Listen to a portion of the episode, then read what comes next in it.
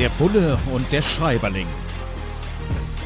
Ein Podcast über Fiktion und Wirklichkeit von Kriminalitätsbekämpfung und Journalismus.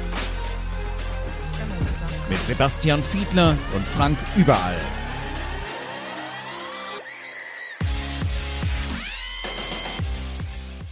Heute mit Dor Mischani und der Möglichkeit eines Verbrechens im Diogenes Verlag erschienen. Und wir schauen jetzt mal wieder, wie sieht das mit unseren Berufen aus, nämlich Kriminalistik und Journalismus. Wie realistisch ist das dargestellt? Und wir haben es hier in diesem Buch mit einem Kommissar zu tun, der eine Zeit lang außer Gefecht war, der dann wieder zurück in den Dienst soll und sein erstes Verhör dann führen soll. Er hatte sich eine Auszeit genommen und dann steht sein erstes Verhör wieder an. Und das ist dann sehr menschlich beschrieben. Es wird beschrieben, dass er sich das vorher nochmal ausmalt, dass er nochmal auch etwas aufgeregt sich ähm, auf die Situation ja nicht vorbereitet, sondern ja fast Angst hat vor der Situation. Also ich kenne das zumindest aus meinen Anfangszeiten, wenn ich lange Zeit nicht mehr live auf dem Sender war, dass man dann irgendwie auch so schlecht schläft und denkt, kriege ich das denn morgen geschafft? Ja, natürlich kriege ich es geschafft, ist mein Job, mhm. aber trotzdem, ich glaube, wenn man irgendwie, weiß ich nicht, Kellnern geht oder so, dann macht man sich jetzt nicht die Gedanken, kriege ich das am nächsten Tag wieder hin. In so einem kreativen Beruf wie Journalismus ist das durchaus nicht ganz unnormal. Vor allem, wenn man dann irgendwie auch größere Events hat oder vor einem Millionenpublikum auftritt oder so. Ja, ich mache da jetzt schon so lange, da ist nicht mehr so viel Aufregung und dieses sich vorher ausmalen, wie wird das werden. Aber ja, wenn es komplizierte Sachen sind, kann es doch sein, dass es einen beschäftigt. Aber äh, kennst du eine solche Situation auch, wenn man vielleicht auch mal wirklich es geschafft hat, im Urlaub abzuschalten und dann wieder mhm. ins Büro, ins Verhör gehen soll und die Nacht vorher dann wild darüber nachdenkt, oh Gott, kann ich es noch? Bei Vernehmungen nicht. Also, äh, nee. Also, das kann ich mir nicht so richtig vorstellen. Da kann ich mir auch nicht so richtig hinein, hineinfühlen, weil es natürlich Vernehmungssituationen gibt, die jetzt in einem einzelnen Fall vielleicht besonders bedeutsam sind. Aber in größeren Fällen würde man die ohnehin nicht alleine vorbereiten, sondern man würde sich äh, im Vorwege sehr, sehr viele Gedanken machen, wer fragt, wer schreibt äh, irgendwie mit, wie organisiert man das, welche Beweismittel legt man sich nochmal zur Seite, um die vorhalten zu können. Sie haben das und das gesagt und hier ist ja noch die Mail und Sie waren zu der Zeit aber offenbar da oder ist der Zeuge oder die Zeugin hat Sie da auch da gesehen. Also das müsste man, müsste man schon parat haben und man macht sich in der Regel dann einen Plan über den Ablauf der Vernehmung, wie man sich das so vorstellt. Aber da bin ich, kann ich mich wirklich nicht daran erinnern, da sonderlich nervös gewesen zu sein. Etwas anderes ist es, vor größeren Durchsuchungsmaßnahmen. Das ist viel aufregender, finde ich, weil es häufig dadurch geprägt ist, dass man vorher, man sagt in den Ermittlungsverfahren, eine lange verdeckte Phase hatte. Also das heißt, die Ermittlungen beginnen und idealerweise wissen die Beschuldigten das noch nicht, dass gegen sie ermittelt wird und schon gar nicht wie und auf welche Weise. Man versucht eben im Vorwege dann schon eine dichte Beweissituation zu schaffen, mit der man dann zum Gericht geht und sagt, bitte, wir hätten gerne Durchsuchungsbeschlüsse für 1, 2, 3, 4, 5. Und dann plant man das und wenn man dann Verantwortung trägt für ein etwas größeres Durchsuchungsobjekt, zum Beispiel bei einer Versicherung, äh, derjenige zu sein, der dann die leitet äh, da vor Ort, das ist aufregender, weil es von vielen unbestimmten Faktoren abhängig ist. Man weiß noch nicht so genau, kommt man da rechtzeitig rein, welche Informationswege laufen dann in dem Unternehmen, wo parkt man seine Autos, wie läuft das mit den anderen, wie viele Daten findet man, welche Systeme kann man da sicherstellen und so. Also das sind so Situationen, die finde ich viel aufregender. Der große Unterschied ist nämlich, auf das eine kann ich mich einigermaßen gut vorbereiten, sollte das auch tun.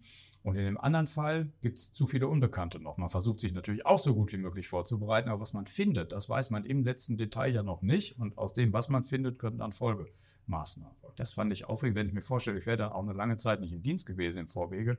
Da kann ich mich tatsächlich dann reinfühlen. Jetzt hast du schon beschrieben, dass man im Team natürlich gemeinsam nachdenkt, aber naja, ich glaube, zum einen braucht man es dramaturgisch in solchen Kriminalromanen, dass man so die, den, den einsamen Wolf oder die Wölfin hat, dass man den Einzelgänger hat. Aber äh, auf der anderen Seite kann ich es auch so ein bisschen nachvollziehen. Also eine Hauptperson hier, ein Kommissar, der schließt sich am Anfang der Ermittlung immer gerne in sein Arbeitszimmer mal ein, um nicht gestört zu werden. Ähm, das ist, äh, da muss man natürlich auch alles Digitale ausmachen, sonst funktioniert es nicht. Aber wirklich einfach mal zur Ruhe kommen, nachdenken über einen Fall. Also ja, Teamwork, wichtig, sich austauschen, aber da muss man ja auch was haben, über was man sich austauschen kann. Und direkt alles zusammentrommeln und dann wild irgendwie was gemeinsam erarbeiten, ja, das kann gut gehen, muss aber nicht. Kenne ich zumindest aus dem Journalismus auch so. Mhm. Es macht schon mehr Sinn, wenn die Leute sich vorher schon mal so ein bisschen strukturierte Gedanken gemacht haben und genau alle wissen, worum es geht. Sich einlesen und äh, ja, auch den kreativen Gedanken haben, wie hätte es denn sein können, was kann denn an Verdachtsmomenten noch da sein, an Täterinnen, Tätern, Mittäterinnen, Mittätern, wie kann das Ganze passiert sein? Und das nicht immer unter dem Gruppendruck zu tun. Hast du dich auch schon mal eingeschlossen im Büro zum Nachdenken? Ja, ja, durchaus. Also im Ernst. Also tatsächlich. Also weil es mal Situationen gibt, wo man dann Akten in Ruhe nochmal durchlesen will und man will nicht, dass da ständig irgendwie einer reinkommt oder so. Es ist auch so, dass ich ganz gerne mal entweder sehr früh oder noch häufiger sehr spät gearbeitet habe, wo alle anderen schon äh, im Feierabend gewesen sind und es ist eigentlich gar keiner mehr da und das Telefon klingelt auch nicht mehr. Das ist auch eine Arbeitssituation, die sehr günstig ist. Und eine, die mir jetzt gerade in den Sinn kommt, während du das erzählst, die im Arbeitsalltag häufig fehlen dürfte, ist die, dass man sich tatsächlich mal komplett rausnimmt und setzt sich in irgendein Café oder sonst wohin oder geht mal irgendwie spazieren und überlegt tatsächlich, äh, wie könnte es in dem Fall gewesen sein, weil diese Kreativität tatsächlich natürlich wichtig ist. Also man muss auch mal innovativ ermitteln in größeren Fällen und äh, muss vielleicht mal um die Ecke denken, äh, wenn man an irgendeiner Stelle nicht mehr weiterkommt. Und da kann sowas echt auch mal helfen. Oder sich mit äh, anderen ähm, Expertinnen und Experten aus der Kripo vielleicht zu unterhalten, die vielleicht auch nochmal eigene Ideen haben. Also, aber das fehlt häufig im Arbeitsalltag. Das ist, glaube ich, etwas Verbindendes der beiden Berufsbilder, weil eben die Arbeitssituation so verdichtet ist, dass man halt viel zu wenig Leute hat und das ist kein Gewerkschafterspruch, du weißt das, sondern das ist die Realität tatsächlich und dann fehlt es an dieser Stelle häufig.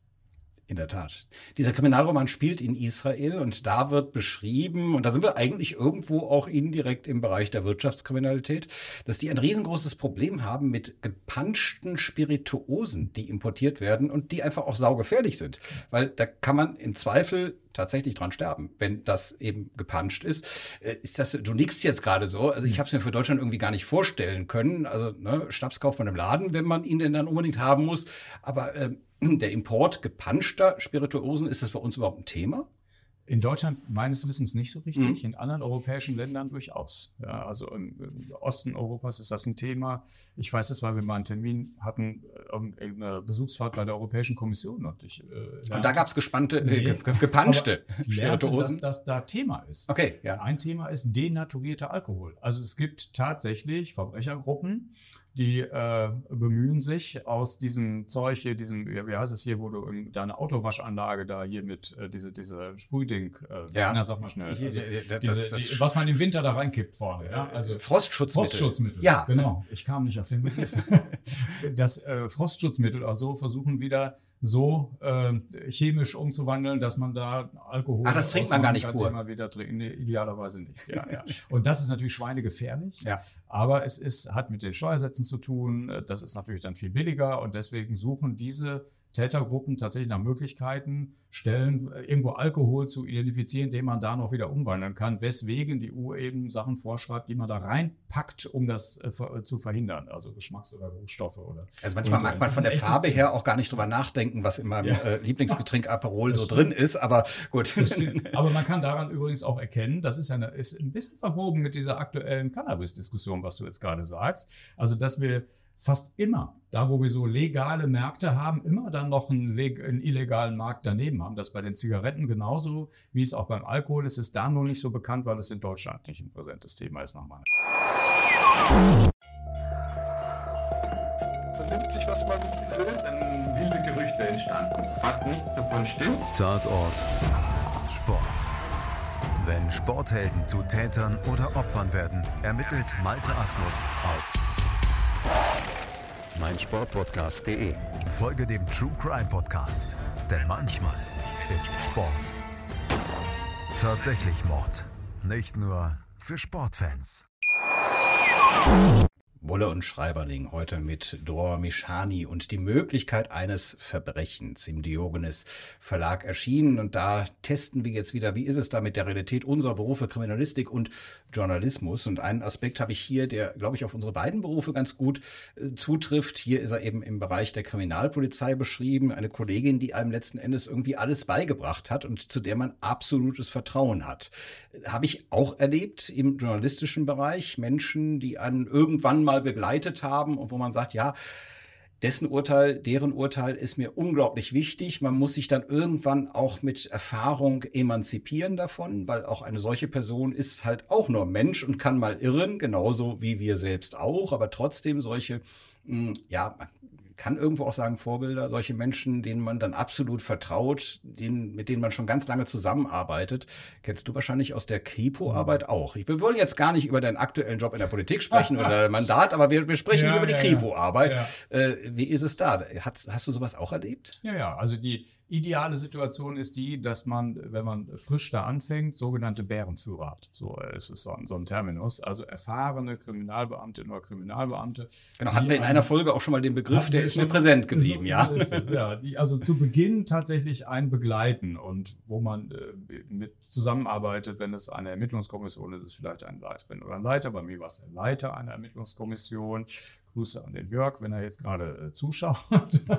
ähm, und das ist deswegen auch natürlich hilfreich, weil es ja nicht nur um das gelernte Wissen von der Fachhochschule geht, sondern weil es äh, einerseits um Abläufe geht, um organisatorische Fragen, um Tricks und Kniffe bei der Planung von äh, Ermittlungsmaßnahmen und ähnlichem mehr. Und äh, dann schwimmt man sich so im Laufe der Zeit frei. Bei mir war das dadurch geprägt, das war sehr hilfreich, dass ähm, er mir relativ früh äh, auch Verantwortung übertragen hat ähm, und äh, zum Beispiel äh, mich mit Durchsuchungsobjekten betraut hat, die ich dann schon leiten durfte, relativ früh als einfacher Kriminalkommissar.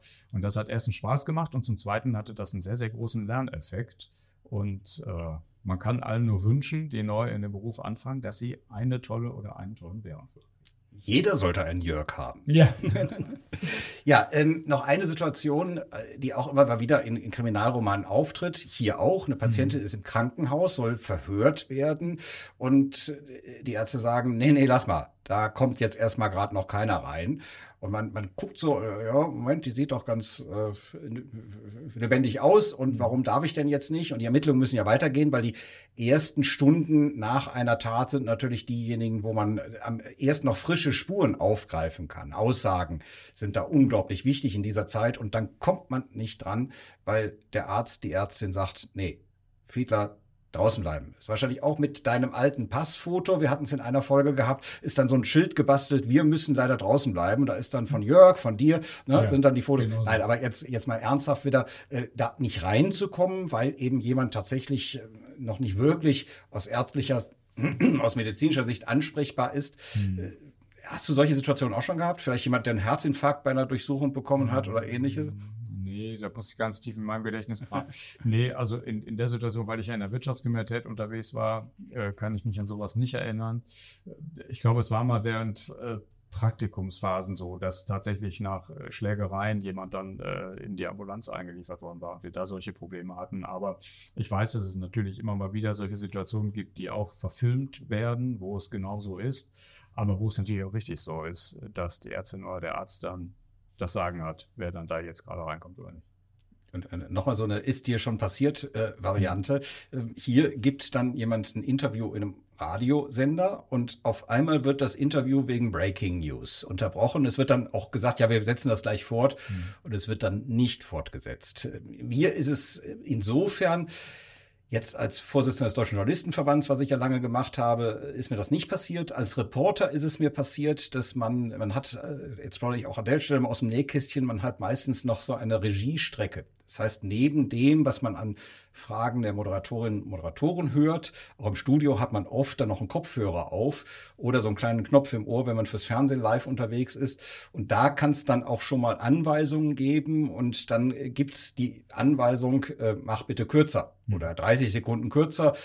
Wir kommunizieren dann oft auch nur so in Zahlen. 1,30 anderthalb Minuten lang darf man dann machen. Dann äh, wird eben entsprechend verlängert oder gekürzt. Das ist zum Beispiel der Grund, ich lasse dann immer eine Stoppuhr mitlaufen. Und das ist der Grund, warum ich die Uhr immer hochlaufen lasse. Stoppuhr denkt man ja, mein Gott, ich soll anderthalb Minuten machen, also lasse ich anderthalb Minuten runterlaufen.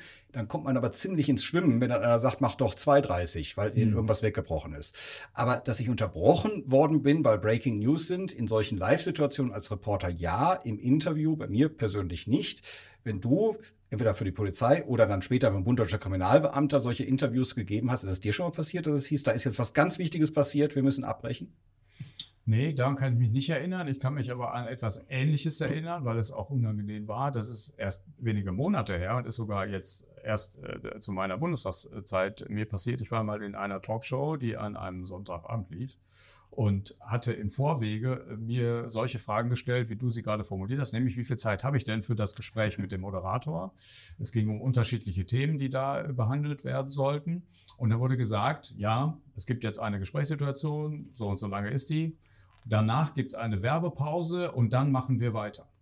So, und da hatte ich natürlich meine Inhalte genauso äh, gedacht, okay, da gehst du jetzt mal nicht dazwischen äh, und bringst nicht dieses oder jenes Argument mehr. Und dann kam die äh, Werbepause und ich wurde aufgefordert, aufzustehen. Da habe ich gesagt, wieso, es geht doch jetzt gleich weiter. Nein, dann war es vorbei. So, und da ärgert mich noch heute drüber, weil ich sozusagen den Rest meiner Munition gar nicht mehr verschießen konnte, weil dann offensichtlich im Hintergrund auf dem Knopf irgendwas im Ablauf der Sendung so geändert hatte, dass man überlegt hatte, okay, danach machen wir doch nicht mehr mit dem Thema weiter, sondern mit einem anderen. Das ist, glaube ich, vom Effekt Effekt her äh, in, ein ähnlicher wie der, als wenn jetzt die Breaking News reinkommen und man kann einfach nicht seine, Argumente und seine Inhalte nicht mehr rüberbringen.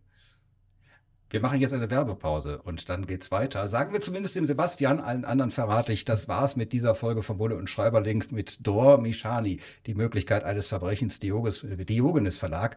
Und äh, ich gucke jetzt mal, wie lange Sebastian hier noch stehen bleibt und auf seinen Einsatz nach der Werbepause wartet. Dankeschön. Sehr gut.